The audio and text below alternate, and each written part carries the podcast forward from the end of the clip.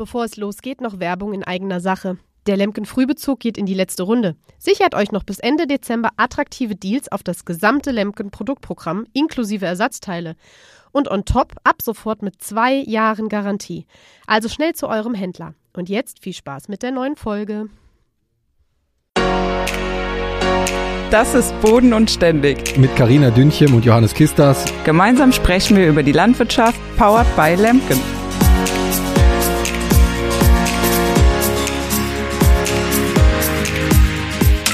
Ja, hallo und herzlich willkommen zu einer neuen Folge Boden und Ständig mit mir, Johannes Kistas und mit Karina. Und heute haben wir auch einen Gast dabei, aber der stellt sich gleich am besten einmal kurz selber vor. Karina, wie geht's dir? Ja, bei mir alles wie immer. Viel Arbeit. Äh, ich freue mich auf die kommenden Wochen und Monate und äh, ja, freue mich besonders über unseren Gast der sich vielleicht einfach, wie du schon gesagt hast, selber mal vorstellt. Ja, guten Morgen. Ähm, ich bin Christian Fied, habe jetzt gerade ähm, fünf Wochen Urlaub gemacht ähm, und äh, bin normalerweise ähm, ein äh, Familienpapa ähm, von äh, vier Kindern von drei bis acht. Ähm, das wäre der erste Hut. Der zweite Hut ist, dass ich mit meiner Familie einen kleinen landwirtschaftlichen Biobetrieb bewirtschafte. Und dann ähm, bin ich noch ähm, der Gründer und Geschäftsführer von Hofsucht Bauer, einer Initiative-Organisation, die sich eben um das Thema außerfamiliäre Hofnachfolge kümmert. Jetzt muss ich aber direkt äh, intervenieren. Fünf Wochen Urlaub, die hast aber bestimmt äh, dann nicht irgendwo am Strand verbracht, sondern wahrscheinlich auf deinem Betrieb, oder? Naja, ähm, wir konnten uns das so organisieren, dass wir ähm, durch Betriebshelfer und durch die Hilfe der Schwiegermutter ähm, entsprechend tatsächlich fünf Wochen frei äh, nehmen konnten, weil wow. wir das uns einfach verdient hatten nach diesen zwei Jahren Corona. Ich meine, wir sind immer noch mittendrin, aber ähm, das macht Familien mit kleinen Kindern ganz schön platt und wir haben einfach mal Erholung gebraucht. Und ich finde auch Landwirte haben mal Urlaub verdient und wenn man sich das irgendwie organisieren kann, dann nur zu. Ja, da kann ich, kann ich dir nur recht geben, Christian. Also den Urlaub nach der Zeit hat man sich verdient bestimmt und äh, aber aber schön, dass du das so organisieren kannst und dass du da auf oh, Hilfe zurückgreifen kannst, um das wirklich dann auch so durchzuführen, würde ich sagen. Also das ist ja sonst vielleicht auch unter Umständen schon mal schwierig in den einen oder anderen Betrieb. Ja, ich, also ich bin auch dankbar, dass uns das äh, ermöglicht wurde. Das machen wir auch nicht jedes Jahr, aber ähm, als ähm, Papa von Schulkindern ist man natürlich auch so ein bisschen auf die Ferien angewiesen und ähm, ja, das geht dann auch mal im Sommer. Aber das ist natürlich ein nettes Thema. Urlaub hatten wir ja schon mal auch in der Landwirtschaft, aber du hast das schon mit einem Satz angedeutet. Christian, das eigentliche Thema, womit wir uns heute ja mal mit dir, worüber wir uns heute mal mit dir unterhalten wollen, ist ja deine, deine Plattform Hof sucht Bauer. Und das ist ja wirklich ein sehr, sehr, ich finde, eine sehr, sehr spannende Sache. Und zwar ist es ja so, wenn ich das mal kurz irgendwie jetzt in meinen Worten zusammenfassen darf, ist es ja so, dass du quasi eine Plattform anbietest, wo sowohl äh, Leute, die einen Hof suchen, sich melden können, quasi eine Annonce schalten und Leute oder Betriebe, die einen Hofnachfolger suchen, auch eine Annonce schalten können und du connectest die beiden dann sozusagen. Habe ich das richtig wiedergegeben? Naja, das wäre ähm, eine sehr verkürzte ähm, Zusammenfassung.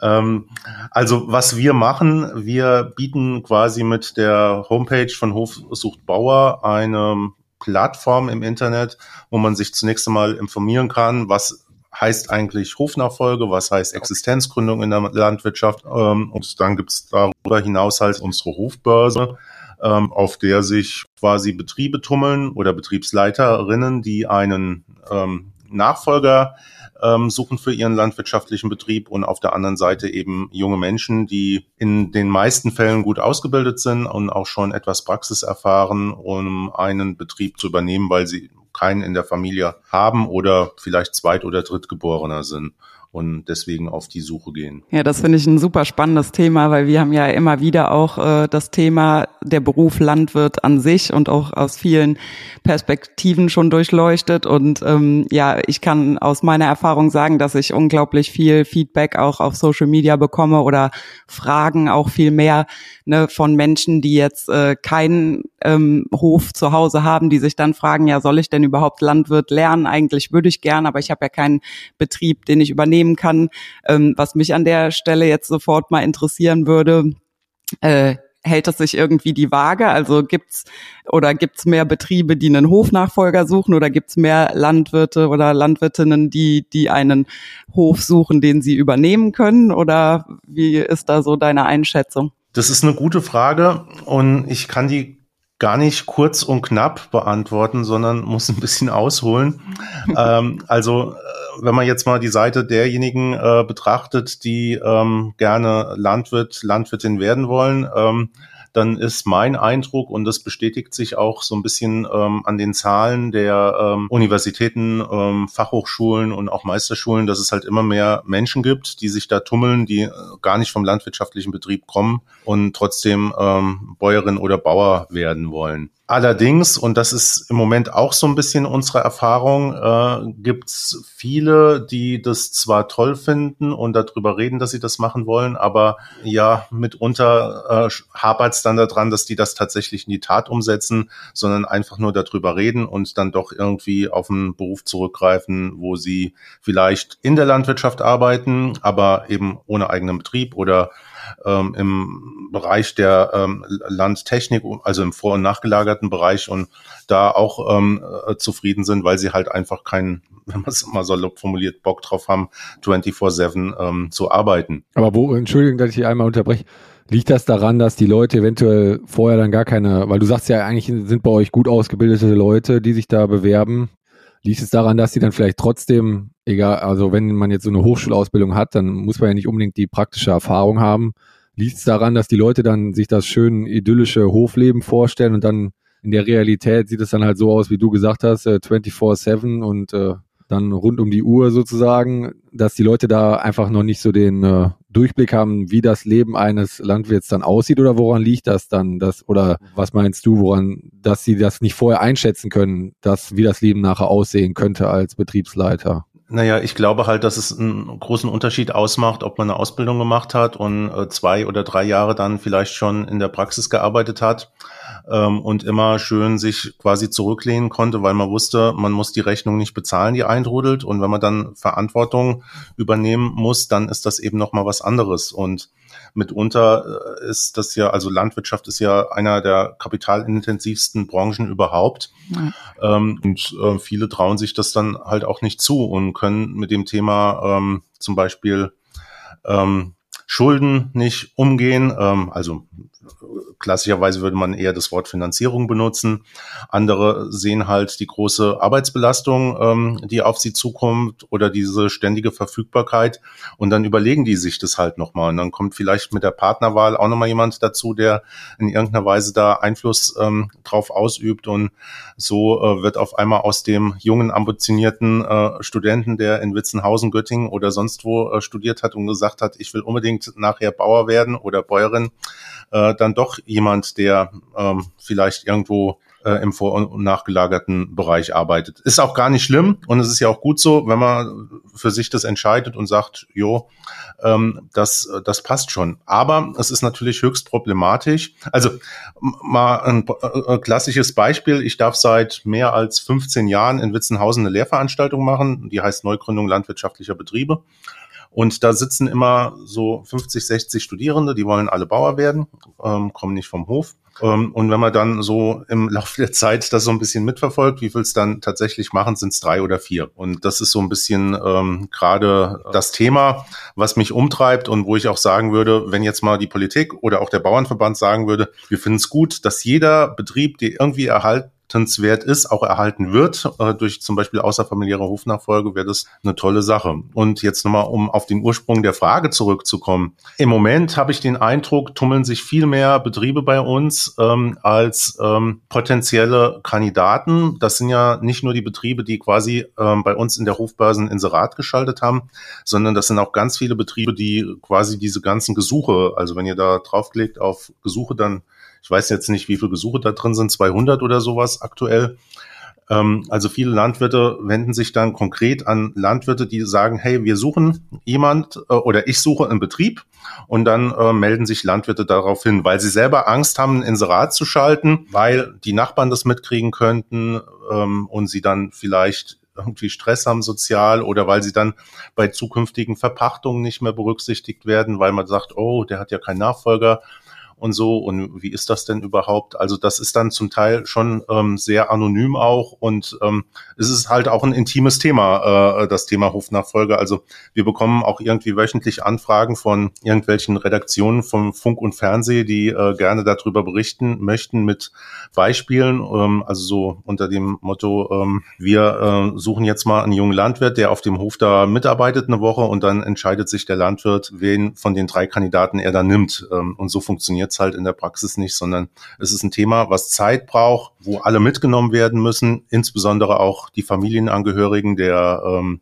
der Bauern, die keinen Nachfolger haben, weil ähm, da geht ja mitunter ein ganz schöner Unternehmenswert äh, dann auch äh, außerhalb der Familie. Ja, das ist ja, also wir hatten das ja auch schon mal bei, mit dir, Karina, diskutiert, oder mhm. ich hatte mhm. das ja schon mal mit dir diskutiert, das ist ja wirklich ein äh, sehr, sehr langer Rattenschwanz, der danach mit dranhängt, mit sehr, sehr viel Emotionen, ja, vor allen Dingen auch gerade, wenn dann noch äh, ja, weichende Erben sozusagen dann ja mit im, im Boot sind und so, dann kann ich mir sehr, sehr schwierig auch vorstellen, Christian, dass man da alle unter einen Hut bringt. Und da ist ja, hatten wir ja damals auch diskutiert, Karina, dass dann Kommunikation, glaube ich, das A und O ist, oder Christian? Ja, ja, ja, genau. Das ist ja, also das hat sich ja in den letzten 20 Jahren total gewandelt. Also früher, ähm, also zumindest hier in der Region, früher war man irgendwie froh, wenn man irgendjemanden gefunden hat, der den Hektar Land oder die drei Hektar Land, die man besaß, mitbewirtschaftet. Und heute ist hier ja ein äh, Hauen und Stechen ähm, um, um das Land. Also ähm, der Wert sozusagen ähm, des Bodens ist gestiegen und damit auch der Wert der Betriebe. Und das wird immer mal so gerne suggeriert, äh, auch innerhalb der Familie. Da bekommt einer sozusagen ander, alles und die anderen gehen leer aus, aber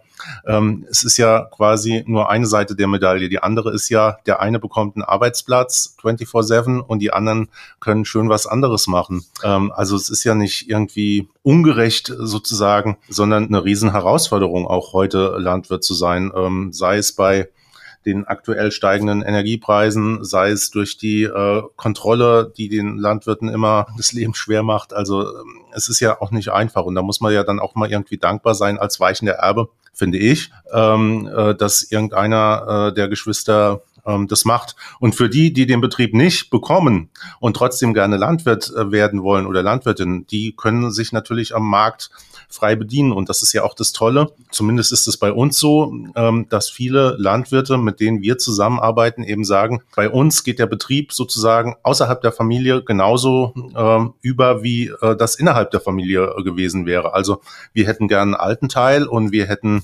gerne ein Wohnrecht und ähm, das war's. Also das ist jetzt nicht irgendwie, dass bei uns die Landwirte sagen, hey, ich habe jetzt einen Betrieb irgendwo ähm, im Landkreis Osnabrück ähm, und der hat einen Wert von 4,5 Millionen Euro, sondern da gibt's auch Betriebe, die sagen, hey, 1000 Euro Baraltenteil im Monat und ähm, wir wollen das Wohnhaus behalten und der Betrieb ist dir. Also das, ich, ich muss mir, ich stelle mir die ganze Zeit vor, menschlich, schon alleine, wie man das, mhm. äh, wenn du jetzt mal überlegst, Karina, da kommt ja. dann jemand, also du bist also da ganz also schon allein mit der Senior-Generation sozusagen, die muss ja dann perfekt harmonieren und man hat ja häufig, oder wir haben ja auch schon mal häufiger diskutiert, dass dann gerade selbst innerhalb der Familie kann es ja zu Reibereien führen, vielleicht auch schon mal eher dann wahrscheinlich, als wenn man von außen dazu stößt oder jemand Drittes mit dem Boot hat, aber kommt das nicht oft dann im Nachgang auch zu sehr großen äh, Unterschieden in der, in der Weiterführung des Betriebes, weil der nachfolgende Betriebsleiter dann meint oder eine neue Idee hat, die umsetzen möchte. Inwieweit hat dann noch die, der alten Teil oder die Senior-Generation da Mitspracherecht oder wie wird sowas dann gehandhabt? Mitspracherecht keins, also null. Ja. Ähm, übergeben ist ja übergeben. Ich denke mal, das ist ja, wenn ich da mal dazwischen funken darf, wahrscheinlich genauso wie, also ne, wenn jetzt der Betrieb hier ähm, auf mich übergeben würde und ich würde alles nochmal umkrempeln aus irgendwelchen Gründen, dann hätte mein Papa ja da auch nichts mehr äh, im Prinzip. Äh, also würde ich nie machen so und ich wäre auch immer froh, wenn ich äh, auf die Erfahrung und so noch zurückgreifen kann von meinem Papa. Aber ich denke auch, wenn es übergeben ist und äh, derjenige irgendwas ganz anderes draus macht, dann dann ist das ja so, ne? Nein, aber ich meine jetzt, das muss ja nicht nochmal, also nicht unbedingt auch rechtlich oder dass er dazwischen funken kann, aber auch wenn er dann, wenn beide Parteien dann auf dem Hof wohnen und dann irgendwann die Chemie nicht, die Chemie nicht mehr stimmt oder so, dann kann es doch auch da noch zu Reibereien kommen. Oder sag ich mal, das, das Hofleben ist dann einfach nicht mehr so schön, weil die beiden Leute können sich quasi nicht mehr angucken und äh, gehen sich dann nur noch aus dem Weg und so, dann dadurch kann ja auch viel verloren gehen. Oder wie ist das dann, Christian? Also ich, ja, also, also ich finde ähm, innerfamiliäre Hofübergaben wesentlich anstrengender als außerfamiliäre Hofübergaben, ähm, weil bei innerfamiliären Hofübergaben geht's ja quasi bei der äh, äh, Geburt der Nachfolger schon los, dass denen ja äh, in, in, in der Wiege ein Stein auf die Brust gelernt, gelegt wird, dass es jammern lernen, ja.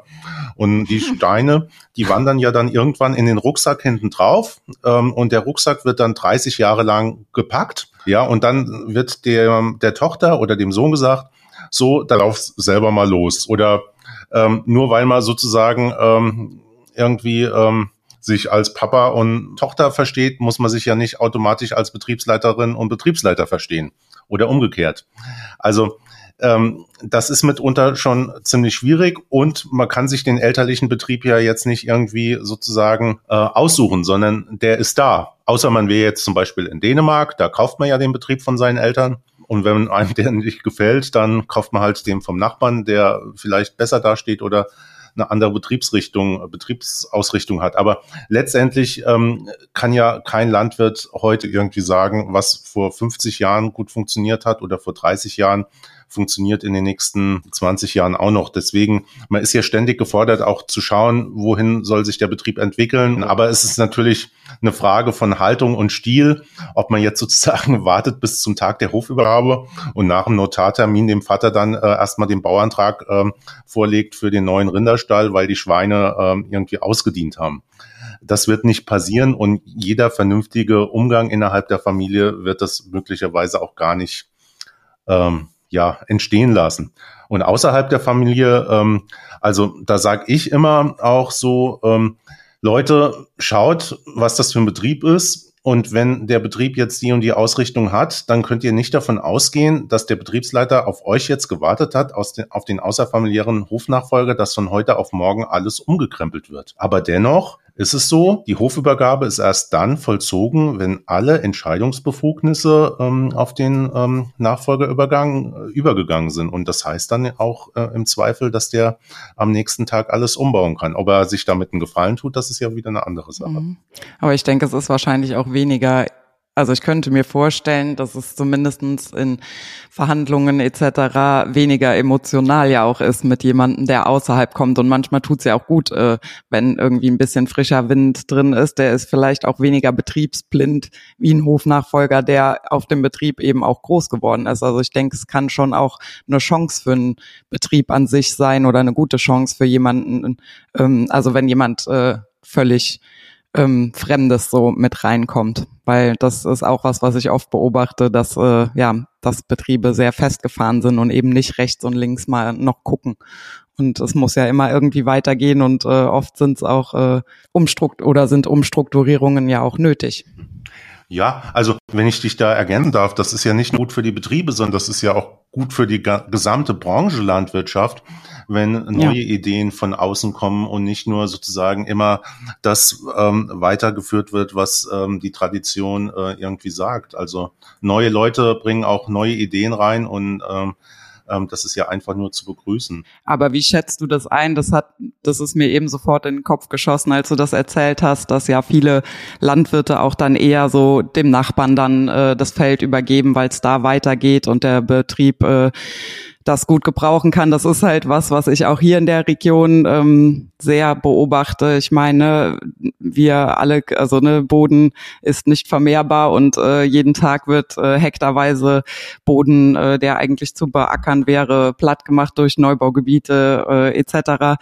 Und ähm, also ich sehe das halt ähnlich, dass, dass wenn man halt äh, Betriebe hat, die weitergehen und äh, ja, dieser Spruch wachse oder weiche, also ich habe auch das Gefühl, dass die Betriebe eher wachsen müssen, um in Zukunft oder um und fähig oder überlebensfähig zu sein, ähm, weil ja, wo früher noch äh, 50 Hektar gereicht haben, die reichen heute lange nicht mehr und eben je nachdem, wie die Betriebe auch strukturiert sind, sage ich auch ganz offen und ehrlich, ähm, schnürt's mir auch schon den Hals zu, wenn ich dran denke, dass mein Papa irgendwann äh, einen alten Teil von mir haben will, dass ich äh, einen festangestellten Landwirt äh, bezahlen muss und dann natürlich aber im besten Fall für mich und meine Familie auch noch was übrig bleibt unterm Strich. Da muss der Betrieb wachsen und ähm, ja, die, ich habe das Gefühl, dass die Entwicklung eher so dahin geht, dass es immer weniger Betriebe gibt, die dafür größer werden. Hab auch gleichzeitig ein bisschen das Gefühl, dass das vielleicht auch politisch gewollt ist, aber das steht auf einem anderen Blatt Papier. Aber wie siehst du da die Entwicklung hin? Weil ähm, ja, Glaubst du, dass es eine Chance ist, dass viele Betriebe es an einen, oder dass es äh, vielleicht auch so kommt, dass viele Betriebe es tatsächlich an einen externen dann abgeben? Oder denkst du, dass die Entwicklung eher so weitergeht, dass das, ja, sage ich mal, ne, wo in einem Ort ein Landwirt dann übrig bleibt, dass der dann eben alles irgendwann bewirtschaftet? Also das ist ein schwieriges Thema. Also grundsätzlich glaube ich, ist es äh, politisch und auch vom Berufsstand ähm, gewollt, ähm, zumindest von der traditionellen Politik, ähm, dass äh, die Betriebe verschwinden und äh, dass ähm, ähm, dieses Wachse und Weiche weiter. Entschuldigung, vom Berufsstand ist es nicht gewollt. Also ich sag immer, das, was ich jetzt habe, das reicht mir an Arbeit. Ich müsste nicht mehr machen. Aber wie gesagt, es muss ja auch unterm Strich irgendwo noch was übrig bleiben. Ne? Ja, aber, aber sag es doch mal deinem Chef. Also ich meine dem Berufsstandchef in, in, in, in, in, deinem, äh, in, in deinem Zuständigkeitsbereich, äh, dass der das mal laut sagt ähm, weil das höre ich nicht. Also es wird immer wieder kolportiert, ja, wir deutschen Landwirte müssen uns fit machen für den Weltmarkt und für den Weltmarkt produzieren. Und wenn du dann die Bauern fragst, äh, wer ist denn der Weltmarkt, dann zucken alle mit den Schultern so. Ähm, also es gibt Betriebe, die sind sicherlich gut sozusagen ähm, aufgehoben oder gut aufgestellt, um auch zu wachsen. Ich kenne aber auch Betriebe, denen tut das Wachstum gar nicht gut, nämlich bei denen mhm. steigt nicht nur sozusagen die Fläche, sondern auch die Schulden, äh, ja. weil sie sich völlig ähm, äh, verheben. Ähm, und ähm, dann muss man ja auch sehen, der Betrieb ist ja sozusagen kein, keine Insel, der da seine Glückseligkeit hat, sondern er ist ja eingebunden in ein Umfeld. Und ähm, wenn dann sozusagen es immer weniger Bauern, Bäuerinnen gibt, dann braucht es auch irgendwann ähm, die Firma Lemken vielleicht nicht mehr in, in der Form, weil ähm, es immer weniger, äh, weil immer weniger verkauft wird. Oder früher gab's ähm, ich, ich sag mal, in jedem ähm, fünften Dorf irgendwie ein Reifeisenwarenhaus. Gibt's auch nicht mehr, ja. Also fährt man jetzt auch lange, um mal irgendwie eine Sense zu kaufen oder, oder ein Ersatzteil äh, für, für, für eine Maschine. Also wir fahren hier, wenn man irgendwie, keine Ahnung, was am Mähdrescher kaputt ist, dann fährt man hier mitunter eine Stunde durch die Gegend, um ein Ersatzteil zu organisieren. Mhm. Und ähm, das hat halt alles irgendwie Nachteile, ähm, wenn die Landwirte ähm, verschwinden. Und ähm, dann gibt's auch so eine Studie, die heißt externe Leistungen bäuerlicher Landwirtschaft in Bayern. Und da hat man halt mal untersucht, was eigentlich sozusagen auch Bauern vor Ort ausmachen für Lebensqualität, ja. Also wenn da nicht nur einer ist, der den Betrieb noch bewirtschaftet und gar nicht mehr aus dem Dorf kommt, sondern 30 Kilometer weiter her, nämlich da, wo Bäuerlichkeit herrscht, da sind die Menschen zufriedener, äh, da wird mehr Einkommen erwirtschaftet, da gibt's weniger Kriminalität, da leben mehr Kinder und sowas. Also es hat auch ganz viele Vorteile und so, wie es den Spruch gibt, lasst doch die Kirche im Dorf. So müsste man ja eigentlich auch sagen, lasst doch die ähm, Bäuerinnen und Bauern im Dorf. Und äh, wir schaffen jetzt äh, äh nicht alle ab und ähm, ähm, lassen unsere Flächen von irgendjemand äh, bewirtschaften, weil das hat auch keiner gerne, wenn dann auf einmal ähm, der ähm, holländische LKW äh, mit der Gülle äh, durchs Rheinland fährt und äh, dann dort irgendwo die Gülle verklappt. Hm. Aber du hast halt vielleicht noch mal eine kurze ja, Rückblende. Du hast da gerade schon irgendwas äh, das erzählt, dass du, dass es auch vor allen Dingen danach geht, welcher Betrieb ist denn überhaupt erhaltenswert? Und äh, wenn man jetzt so eine so eine so ein Inserat schaltet oder beziehungsweise wenn da jemand äh, einen Hof dann findet, wie, wie wird das vorher überprüft? Wie ist da die Situation oder ist das dann wirklich äh, Teil des äh, Prozesses, dass ihr, dass ihr den ganzen Betrieb dann auch analysiert oder muss das der Bewerber oder der Kandidat selber machen? Weil wie du schon gesagt hast, es gibt halt Betriebe, die sind ähm, auf den ersten Blick, vielleicht denkt man, oh, der sollte es besser sein lassen, aber da steckt natürlich dann vielleicht im Hintergrund sehr viel Kapital noch oder andere Sachen, die halt den Betrieb dann erhaltenswert machen. Das ist ja eine sehr schwierige Sache. Wie läuft das denn bei euch ab dann? Naja, also es gibt sozusagen das Wunschmodell äh, und so wie, wie wir uns das wünschen und dann äh, gibt es sozusagen so, wie es die Realität ist. Äh, also der Wunsch wäre von unserer Seite ein Landwirt, ähm, eine Landwirtin überlegen sich, wir wollen unseren Betrieb erhalten. Dann äh, bieten wir denen erstmal an, hey, wir kommen zu euch auf den Betrieb, machen Beratungsgespräch und egal, ob das jetzt in Garmisch ist oder in in Flensburg, wir fahren dahin, gucken uns erstmal den Betrieb an, lernen die Familie kennen und fragen, was habt ihr denn überhaupt vor? Und ähm, bei dem Betriebsbesuch äh, bekommt man natürlich äh, auch so, ein, so einen ersten Eindruck vom Betrieb. Ich war jetzt irgendwie bei 800 Hofübergaben schon mit dabei und würde sagen, da habe ich ein bisschen was gesehen und ein bisschen was gelernt. Äh, auch was sozusagen, ähm, ich kann so ein bisschen einschätzen, wie läuft der Betrieb oder wie, wie läuft er vielleicht auch nicht. Und wir gucken auch gerne mal auf die, auf die Zahlen. Und ähm, es gibt viele Betriebe, die stehen wirtschaftlich gut da ähm, und die können auch zunächst einmal so weitergeführt werden. Und ähm, dann gibt's halt auch Betriebe, wo man sieht, okay, hm, ähm, das wird schwierig, aber das liegt dann mitunter nicht unbedingt an der Flächenausstattung, sondern kann auch mal daran liegen, dass da einfach schlecht gewirtschaftet wird oder dass man in eine völlig falsche Richtung unterwegs ist. Und ich habe auch schon Betriebe gesehen, die haben mit 30 Hektar sozusagen viele, viel Geld verdient und ich hatte auch schon einen ein Landwirt, der hat mit 600 äh, Hektar jedes Jahr irgendwie Geld draufgelegt. Also alles funktioniert irgendwie im Guten wie im Schlechten. Und ähm, ich denke mal, dass viele Betriebe über 50 Prozent, die wir betreuen, auch unverändert so weitergeführt werden können. Und bei 30 Prozent der Betriebe ähm, ist es so, dass man sagen muss, da muss was getan werden. Und bei den restlichen, ähm, da kann es dann halt auch mal sein, dass ich dann sage, hey, vielleicht ist dieser Betrieb auch in der Form gar nicht zu erhalten und ähm, man muss gucken, ähm, ob ihr in Zukunft irgendwie vielleicht tatsächlich aufhört oder ob ihr in Zukunft mit eurem Nachbarn ko kooperiert in irgendeiner Form. Ähm, aber das gibt's halt auch. Also da ist eben alles möglich. Aber wird das dann im Gespräch vorher thematisiert, dass du jetzt sagst, weil es hört sich ja vielleicht auch nicht unbedingt äh, ich stelle mir, oder ich stelle mir es jetzt schwierig vor, wenn du jetzt sagst, diese 30 Prozent, wo man sagt, ihr müsst vielleicht ein bisschen was anders machen. Wenn man jetzt dann so ein Gespräch hat zwischen, oder ein Kennenlernen zwischen dem äh, abgebenden Hof, äh, sag ich mal, und dem Bewerber, und man sagt dann, ja, wie ist denn die Wirtschaft? Ja, hier wurde einiges falsch gemacht die letzten Jahre oder so. Also ich, ich stelle mir das sehr schwierig vor, das hat auch sehr viel Konfliktpotenzial dann doch schon, oder sehr, oder das hat ja auch sehr viel mit Emotionen zu tun, dass man dann jemand sozusagen vor die, vor die Nase knallt, dass er vielleicht was nicht richtig gemacht hat oder weil er es halt einfach nicht besser wusste oder konnte? Oder wie läuft das dann ab? Also ganz ehrlich, wenn, wenn sowas nicht möglich ist, äh, auszutauschen, dann ähm, braucht man auch das Thema außerfamiliäre Hofnachfolge nicht angehen. Ähm, weil das muss ja jeder auch irgendwie aushalten. Und das ist ja, also wenn ich da jetzt hingehe und mit denen eine Beratung mache, dann ist es von mir sozusagen, also dann bin ich ja quasi dazu verpflichtet, denen zu sagen, hey, wir müssen mal gucken, wie das funktionieren kann, weil ähm, das ist ja so, und das hat die Karina ja eben auch schon gesagt, also ähm, man muss ja auch sozusagen, wenn man sich da auf dieses Experiment als potenzieller Kandidat einlässt, äh, irgendwie ähm, dann sagen können mit gutem Gewissen, ich habe Lust, deinen Betrieb zu übernehmen und ich werde das auch ganz bestimmt schaffen, für mich ein ausreichendes Einkommen zu erwirtschaften und dir noch einen alten Teil zu erwirtschaften und noch genug Kapital äh, zu generieren, um Nettoinvestitionen zu tätigen. Und wenn da jetzt heute beim Buchführungsabschluss steht, äh, der Betrieb hat einen Gewinn von 50.000 Euro, dann äh, würde ich sagen, dann ist es ein bisschen schwierig. Ja, also es wird nicht funktionieren.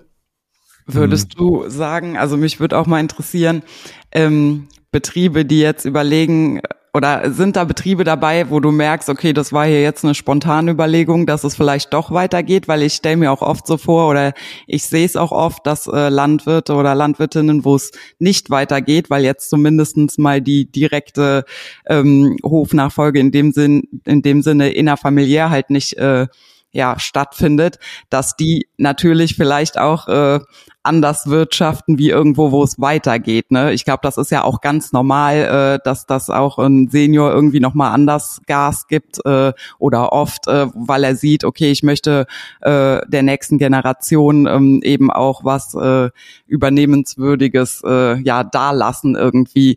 Ähm, Gibt es da Erfahrungen, dass du sagst, äh, okay, ne, hier ist die letzten Jahre vielleicht auch nicht so ähm, wahnsinnig gewirtschaftet worden, dass man das vielleicht gemerkt hat und dann war es vielleicht eine spontane Idee äh, oder man ist dann erst darauf gestoßen, ach ja, es könnte ja auch äh, außerhalb der Familie weitergehen. Naja, also ich sag immer, ähm, wir machen ja auch viele Seminare und dann ähm, stehe ich da immer und sag, also so eine Hofübergabe, die beginnt mit Anfang 50. Äh, ja. Also wie alt ist dein Vater, Karina? Der wird im Oktober 62. 62. Gut. Mhm. Äh, also, äh, dann wird's ja jetzt allerhöchste Eisenbahn. Ähm, ja. ähm, er hört das ja dann. Ähm, also nur kurz, äh, um dich auch abzuholen, Christian. Ich habe meine Bachelorarbeit vor äh, ist jetzt gut sechs Jahre her, habe ich die verteidigt, genau. Ähm, da habe ich meine Bachelorarbeit darüber geschrieben, über das Thema Hofübergabe und seitdem äh, ist auch schon ein bisschen was passiert. Also es ist nicht ganz weit weg bei uns. Gut, also ähm, herzlichen Glückwunsch. Äh, nein, äh, Spaß beiseite. äh, äh, also ich sage immer, so eine Hofübergabe außerhalb der Familie beginnt mit Anfang 50. Die beginnt auch mit innerhalb der Familie mit Anfang 50. Weil ähm, da beginnt's, dass man da mal überlegt, okay, jetzt habe ich vor 20, 25 Jahren übernommen, ich habe investiert und wie geht's denn jetzt weiter? Äh, also das ist das eine Beginnen. Das zweite Beginnen. In der Theorie, ja, das wissen wir alle. Ja, ja genau. Das, zwei, das zweite Beginnen ist, ähm, dass auf einmal der ähm, ähm, Zentner Getreide doppelt so schwer wird ähm, und zwickt und zwackt, ja, mit Anfang 50. Ähm, und ähm, dann ähm, ist der dritte Beginn, ähm, dass man sagt, na ja, ähm, für wen investiere ich denn eigentlich noch in die Zukunft und ähm, und so. Und ein Landwirt hat mir mal gesagt, er hat versucht, den Betrieb kontrolliert zurückzufahren und das ist ihm nicht gelungen, weil er ist Unternehmer und er denkt immer vorwärts. Ja, mhm. er kann nicht rückwärts denken. Und von daher ähm, sage ich immer, mit Anfang 50 geht's los. Dann lässt man das Thema mal sozusagen irgendwie vielleicht fünf Jahre ruhen und dann kommt es auf einmal wieder, weil es noch mehr zwickt. Ähm, oder weil man vielleicht sieht, wenn es jetzt um außerfamiliäre Hofnachfolgen geht, okay, die Kinder haben sich jetzt tatsächlich alle für einen anderen Beruf entschieden und sind da auch ähm, erfolgreich und wir müssen jetzt mal überlegen, was wir machen. Dann geht man zum Seminar ähm, ähm, und so weiter. Ähm, und dann ähm, geht man auch auf die Suche nach einem Nachfolger, weil ähm, wenn man dann sozusagen in dem Alter mit Mitte 50 die Kurven nicht kriegt, ähm, und zu entscheiden, dieser Betrieb wird weitergeführt, dann hat man entweder Stress mit seiner Frau, weil das ist ja leider äh, immer noch so, dass 90 Prozent der Betriebe von Männern bewirtschaftet werden. Ähm, und man hat Stress mit der Frau, weil man sieht, ähm, weil die sieht, der Mann kann eigentlich gar nicht mehr so, aber er macht immer noch weiter und in, er investiert und so weiter. Oder der Mann lässt sein zu investieren und fängt an, von der Substanz zu leben und ist auch totunglücklich. Ja, also von daher ähm, außerfamiliäre Hofnachfolgen, wenn man die professionell angeht, dann findet das auf jeden Fall schon mal zehn Jahre vor Erreichen der Regelaltersgrenze statt. Und das muss auch innerhalb der Familie so sein, weil kein Kind innerhalb der Familie will einen abgeratzten Betrieb, weil der Vater sich ähm, nicht entschieden hat, ähm, ähm, den Betrieb zu übergeben oder weil er noch nicht entschieden hat, wel welches Kind es bekommen soll, weil das, das wird ja immer weiterentwickelt. Und ähm, innerhalb der Familie, wenn es von Anfang an klar ist, da gibt's jemand und der ist auch schon seit seinem ähm, 18. Lebensjahr in der Ausbildung und studiert jetzt, dann ist es natürlich nochmal einfacher zu entscheiden mit Investitionen, als wenn man jetzt auf die Suche geht nach einem Nachfolger. Aber im Prinzip ist es wünschenswert, dass das Betriebe sind, die sozusagen up-to-date sind. Und das ist auch unsere Erfahrung, dass die Betriebe, die natürlich wirtschaftlich erfolgreich sind, leichter zu übergeben sind als Betriebe, wo man erstmal Riesenanstrengungen äh, unternehmen muss, um die wieder ähm, in die Gänge zu bringen. Aber auch da kommt es drauf an. Also wir haben ähm, ein Beispiel, könnt ihr auch mal googeln. Ähm, Heiner verschenkt seinen Hof. Da hat einer ähm, in der Nähe von Braunschweig seinen Hof verschenkt. Ja, ähm, 40 Hektar, 90er Böden. Ähm, toll. Mhm. Ähm, und ähm, der ähm, Heiner bekommt da ähm, gar nicht viel dafür. Ja, der Betrieb war weitgehend verpachtet und so. Und ähm, das ist ein denkmalgeschützter Vierseitenhof. Und das ist aber auch so, dass der Betrieb jetzt quasi wieder neu aufgerollt wird. Aber auch das geht, wenn man ähm, da, ich sag jetzt mal, mit geringen Gegenleistungen operieren muss und da keine großen Ertragserwartungen seitens äh, der, der, der Altenteiler vorhanden sind, dann geht es. Ähm, also ich saß auch schon mal in einem Seminar von der landwirtschaftlichen Sozialversicherung als Referent und habe dann darüber gesprochen. Also das Seminar war in, in, in Hessen und ähm, ich habe dann im Nachhinein ähm, verstanden, was für Landwirte da vor mir saßen. nämlich das waren alles Vollgasunternehmer und ich habe denen erzählt, na ja, also ähm, bei der Hofübergabe geht es ja um so einen baralten Teil und da geht es ja so um Wohnrecht und, und so Themen. Und dann haben die mich angeguckt und die wussten gar nicht, was ich meinte. Und dann haben die gesagt, also die Aufgabe von jedem Landwirt ist es, dafür zu sorgen, dass man während seiner Betriebsleitertätigkeit ein eigenes Wohnhaus baut und auch so viel Geld an die Seite legt, dass man nicht mehr von der Rente vom Nachfolger angewiesen ist. Und dann habe ich gesagt, toll, dass ihr das machen könnt, aber die meisten Landwirte, mit denen ich zu tun habe, die schaffen das leider nicht. Mhm. Ähm, zumindest nicht sozusagen so viel Geld an die Seite zu schaffen, dass sie das ohne Baraltenteil äh, hinkriegen. Und ähm, so gibt es ganz unterschiedliche Voraussetzungen, ähm, ob Betriebe jetzt gut dastehen oder nicht gut dastehen und wie gut das dann auch gelingt, eine außerfamiliäre Hofnachfolge zu organisieren oder auch innerfamiliär. Ich würde gern die, die Seite, wir haben ja jetzt sehr die betriebliche Seite irgendwie besprochen. Ich würde gerne mal auf die Seite äh, zurück, wenn, wenn ich jetzt Landwirt gelernt habe oder studiert habe und möchte einen Betrieb übernehmen bei euch auf der Seite. Ähm, wie, wie läuft das denn auch so ab? Äh, kann ich mir das auch ähnlich äh, vorstellen wie so eine, ich sag's jetzt mal ganz plump, so eine Dating-Plattform? Also guckt ihr schon auch, was passt da zusammen oder finden die sich selber? Also, ne, wenn ich jetzt, äh, sage ich mal, also kann ich als Landwirt dann bei euch angeben, hier ähm, zum Beispiel, ich möchte gerne nur einen Ackerbaubetrieb oder Kühe oder weiß ich nicht was. Äh, wie findet sich das zusammen bei euch? Hm. Also Dating-Plattformen arbeiten anders. ähm, ähm, ich weiß das deshalb, weil ein Bekannter von mir äh, ein Erfinder einer solchen Dating-Plattform äh, ist. Und äh, da sitzt ein Team von Computer ähm, ähm, Fuzis, die ähm, Algorithmen entwickeln. Und genau. da äh, füllst du wohl am Anfang einen Fragebogen aus, wo geguckt wird, ähm, was, ähm, wer bist du, was machst du und so weiter und was hast du für Vorlieben oder äh, was nicht. Und dann empfiehlt der Algorithmus sozusagen, ähm, ähm, das könnte der richtige Partner für dich sein. Aber äh, uns fehlt schlichtweg ähm, das siebenstellige Kapital, um sowas programmieren zu lassen. Ähm, Habe ich mir fast gedacht. deswegen ist es bei uns so, ähm, der Landwirt stellt sein Inserat online und ähm, wir sorgen dafür, dass das Inserat bekannt wird. Ähm, und dann äh, kann sich jeder bewerben. Ähm, mhm. Und es gibt bei uns ganz unterschiedliche Möglichkeiten, ähm, seinen Hof anzubieten. Das ist ähm, die einfachste Form wäre, äh, also der Franz Müller äh, bietet seinen Betrieb an und dann steht dann drunter Telefon Franz Müller ähm, ruf mich an oder schreib mir eine Mail. Und die etwas, ähm, ich sage jetzt mal, komfortablere Variante, zumindest für den Landwirt, wäre, er sagt, ich möchte gern von meinen Nachfolgern Motivationsschreiben haben, wo drin steht, wer bist du, warum meinst du, dass du Bauer sein kannst, Bäuerin, ähm, was interessiert dich an meinem Betrieb. Das Motivationsschreiben geht dann zu uns zur Prüfung. Und das Einzige, was wir prüfen, ist, ist es einigermaßen aussagekräftig und ähm, sind das Menschen, die sich da melden, die irgendwie auch ähm, zu dem Betrieb passen könnten in Form von der Ausbildung.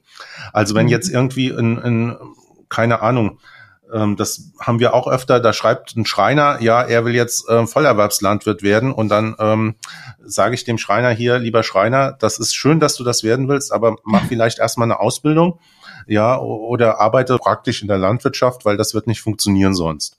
Und das mhm. melden wir denen dann zurück und damit sind die auch quasi raus. Aber ansonsten, unsere Aufgabe ist es jetzt nicht zu gucken, welche Menschen passen zueinander, ähm, mhm. sondern eher ähm, erstmal sozusagen den Kontakt herzustellen zu potenziellen Kandidaten. Und dann finden die Landwirte und die Kandidaten auch relativ schnell selber heraus, ob es so passt und nicht. Und wenn das dann, ich sag mal, durch uns weiter betreut wird, ähm, dann äh, landen wir irgendwann mal ähm, nach einer gewissen Zeit auf dem Betrieb zum weiteren Beratungstermin. Also wir waren da schon mal bei dem Betrieb zur Erstberatung und dann landen wir da, weil wir gemeinsam mal drauf schauen, ähm, wer ist der Kandidat, ähm, was haben die vor und dann haben wir auch so kleinere Methoden, ähm, ähm, wo wir dann mal gemeinsam zusammenarbeiten und gucken, ob die tatsächlich gemeinsame Ziele und Interessen haben oder ob die die ganze Zeit nur aneinander vorbeigeredet haben. Und das äh, können wir jetzt relativ gut. Ähm, aber ähm, bei der Kontaktanbahnung, da ähm, halten wir uns raus. Also das, ähm, das, also an, äh, mehrere Landwirte haben schon mal auf so Seminaren auch gesagt, das ist so wie verliebt sein. Ja, also ähm, man trifft da jemanden und sagt, ach, das passt einfach und wir sind uns so sympathisch. Und wenn die Grundlage gelegt ist, dann helfen wir zu gucken, seid ihr auch tatsächlich so sympathisch miteinander, habt ihr tatsächlich die gleichen Ziele und dann arbeiten wir auch daran, dass das dann vorwärts geht. Aber es geht äh, nur nochmal für mich zum Verständnis, es geht aber auch wirklich immer nur um Hofübergabe, ne? Also ich wie jetzt in meinem Fall sage ich mal, ne, dass ich sage, ich bräuchte schon äh, ein, ein ähm, ja äh, ein Ackerbauer hier mit drin, der das, äh, der den Ackerbau, also ne, leitet in dem Sinne auch, äh, das, das geht bei euch nicht, ne? Es geht immer nur um Hofübergabe, das habe ich richtig verstanden. Also bei uns geht's ähm, grundsätzlich um Hofübergabe, ähm, aber mhm. ähm, die Betriebe wandeln sich natürlich auch und ähm, ich bin mittlerweile ein großer Anhänger davon äh, zu sagen, ähm, eigentlich müssen viele Betriebe, viel mehr Betriebe miteinander kooperieren, also es müssen zwei Familienbetriebe entstehen, ähm, das quasi ähm, immer wieder Freiraum geschaffen werden kann für eine Familie. Ähm, mhm. Stichwort Urlaub hatten wir eingangs. Ja. ähm, also, dass man einfach ein bisschen mehr Luft hat, dass man sich Verantwortung teilen kann, dass man auch nach außen nochmal ganz anders da auftreten kann als ähm, als alleine, äh, also viel mehr Power. Und ähm, deswegen ähm, glaube ich auch, dass ähm, wachsende Betriebe ja nicht nur, also das ist ja ganz klar, äh, sieht man ja auch in den letzten Jahren, also es werden ja auch immer mehr Mitarbeiter gesucht. Und ähm, mhm. was uns der Markt aber immer wieder zurückmeldet, ist, es ist nicht einfach, miteinander äh, Mitarbeiter zu finden und es ist schon gar nicht einfach, Mitarbeiter zu finden, die dann auch bei der Stange bleiben. Ja. Mhm. Ähm, und von daher glaube ich, dass man sich ein bisschen von dem Gedanken ab verabschieden muss, nur reine Mitarbeiter zu suchen, sondern eher vielleicht Menschen, die auch in irgendeiner Form an dem Unternehmen beteiligt werden. Das kann man ja auch zum Beispiel im Rahmen von der GBR oder sowas ganz toll umsetzen und ähm, von daher, also wenn jetzt jemand sagt, ich suche jemand, der lang, und das haben wir immer häufiger, der bei uns im Familienunternehmen sozusagen mitmachen will. Wir wollen das Familienunternehmen jetzt nicht außer Familie übergeben, aber wir suchen verantwortliche Menschen, ähm, die mit einsteigen und die auch sozusagen nicht nur Mitarbeiter sind, sondern Unternehmensbeteiligte ja. in Form von der GBR, in Form von der KG, wie auch immer. Ähm, also das wäre bei uns richtig, aber eine reine Mitarbeitersuche, ähm, da ähm, sind wir nicht drauf spezialisiert und ähm, ähm, nee, das, haben auch das, nicht die also Leute. Das meinte das ich auch. Also da bin ich 100 Prozent bei dir. Da habe ich mich mit Johannes auch schon mal drüber unterhalten, dass ich mir das auch gut vorstellen könnte. Äh, ich finde halt eben auch gerade in der Landwirtschaft äh, macht das Sinn, weil ich sag's auch ganz ehrlich, wenn ich irgendwo einfach nur in Anführungszeichen angestellt bin, ja klar, ich hab, äh, krieg mein Gehalt und äh, ne, muss keine Rechnungen bezahlen, aber auf der anderen Seite, das ist halt eben ja auch ein 24-7-Job und ob ich das, was ich hier zu Hause für mich leiste, irgendwo anders leisten würde, ähm, ne, sei mal dahingestellt. Also ich kann das verstehen und deswegen sage ich halt eben auch immer, ähm, dass ich mir auch vorstellen kann oder das auch gerne möchte, dass jemand, ähm, der den Papa hier irgendwann mal ersetzt, eben auch gerne in der Form von einer GBR nur als Beispiel jetzt oder so ähm, mit einsteigt und auch gerne mit Verantwortung übernehmen darf und äh, ne, weil ich sage halt auch immer, ähm, wenn ich jetzt einen Landwirt habe, der von von Naturereignissen jetzt mal abgesehen, aber ne, der hier mir einen Bombenweizen äh, dahin zaubert, dann finde ich, hat er auch verdient, da irgendwie dran beteiligt zu sein. Wenn er natürlich im Gegenteil mir dann alles kaputt spritzt auf dem Acker oder sonst irgendwas, äh, ja, dann halt eben nicht. Ne? Und das ist genau das, was ich aber eben meinte. Dann ähm, und da bin ich ganz bei dir. Ich finde äh, oder sehe das auch so, dass das die Zukunft ist äh, und nicht nur ein plumpes Angestelltenverhältnis. Ja. Mhm. Also grundsätzlich ist es ja so, da kann, können sich denn bei dir jetzt auch, wenn man nochmal von der Seite des äh, Hofsuchenden ausgeht, dann können sich auch Leute, weil du sagst das gerade, es bewerben sich Schreiner, es bewerben sich wahrscheinlich auch Leute, die gerade ihren Meister gemacht haben oder ihr Studium beendet haben.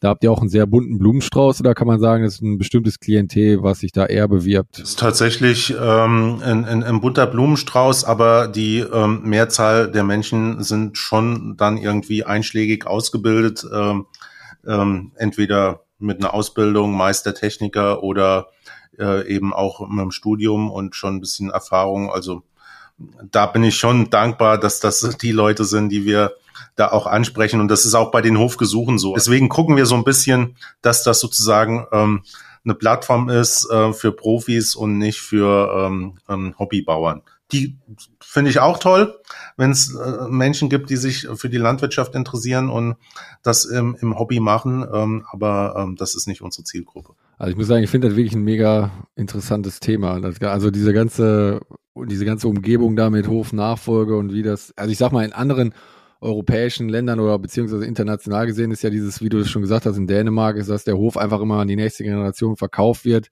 Ist ja auch in den USA durchaus gang und gäbe, dass die Betriebe wie du schon gesagt hast, dann passt der Betrieb halt gerade nicht mehr, dann sucht man sich halt irgendwo vielleicht was anderes, was ein bisschen mehr passt und kauft den einfach. Da wird das ja schon, oder ist das ja schon deutlich verbreiteter. Halt. Sag mal nicht, dass man jetzt hier das übergeht, dass immer jeder seinen Hof da kaufen muss oder hin und her springt, weil es gerade nicht so passt. Aber das ist, ich finde das sehr interessant, auch gerade für Leute, die vom Hof kommen, aber nicht der Erbende sind. Finde ich das sehr, sehr spannend, muss ich sagen. Das ist ein, äh, ja, vor allen Dingen ein sehr großes Thema. Das habe ich damals bei der Bachelorarbeit auch schon gemerkt. Äh, ja, und wie gesagt, man kann da nicht früh genug mit anfangen, weil es einfach ja so viel ist und äh, was man bedenken muss. Ähm, ja, da könnten wir wahrscheinlich noch drei Stunden weiter drüber quatschen. Und ich denke, das ist auch für den ein oder anderen unserer Zuhörer mit Sicherheit interessant, weil wie gesagt, das äh, das Thema Landwirt ohne Hof äh, ja bewegt doch mehr Menschen als als man denkt, glaube ich. Und äh, ja, vielleicht sind ja in Zukunft auch noch ein paar so mutig und gehen den Schritt, beziehungsweise ja, sind sich dann eben auch bewusst, dass es 24-7 ist, wie du eingangs schon gesagt hast, ne, dass es da dann oft doch die Abschreckung gibt. Aber ja, wenn man was wirklich will, dann schafft man das auch. Und äh, es wäre auf jeden Fall schön, wie du schon sagst, wenn so viele Betriebe wie möglich äh, ja, erhalten bleiben. Das sehe ich also absolut auch ähnlich wie du.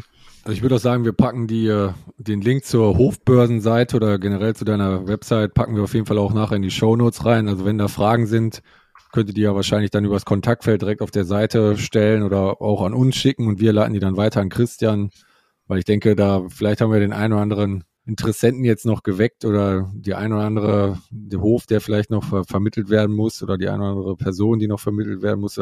Wenn da Fragen sind, äh, schreibt uns an oder schreibt direkt Christian an. Ja, absolut. Christian, vielen Dank, dass du dabei warst und so offen mit uns äh, darüber gesprochen hast. Ähm, ja, möchtest du zum Abschluss noch irgendwas loswerden, was dir auf dem Herzen liegt? Also ähm, vielen Dank möchte ich sagen an euch, dass ihr das ermöglicht. Und ähm, ähm, ich finde es toll, dass da eben auch ähm, die Firma Lemken ähm, dieses Thema aufgreift, weil ähm, das ist eben ganz wichtig. Und es gab früher ähm, so einen Aufkleber an den Traktoren, ohne Bauern keine Zukunft. Ähm, bei mir am Traktor ähm, kam das vom Landmaschinenhersteller Ficon und ähm, ich finde, ähm, so ein Aufkleber könnte mal wieder neu aufgelebt werden. Vielleicht nehmt ihr das mit zu Lemken, dass die mal einen Aufkleber machen, ohne Bäuerinnen und Bauern keine Zukunft. Ich werde das, ich werde das an die passenden Stellen weiterleiten, dein, deine Anmerkung. Danke. Ja, ich würde mich auch nochmal bei dir bedanken, Christian, von Seiten von Lemken, dass du dir Zeit genommen hast, da in unserem Podcast oder in unserem Podcast mitzumachen. Und äh, wie gesagt,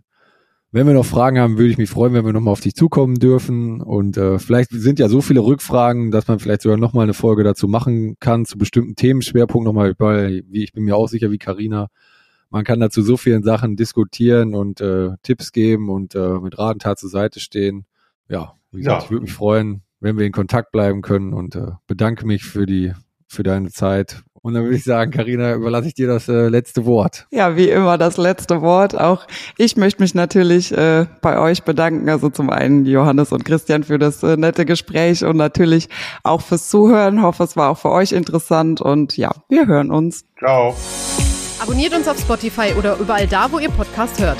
Wir freuen uns außerdem über eine Bewertung bei Apple Podcasts. Und natürlich könnt ihr euch bei Fragen und Anregungen jederzeit melden auf unseren Instagram-Kanälen, auf Facebook oder per Mail an podcast.lemken.com.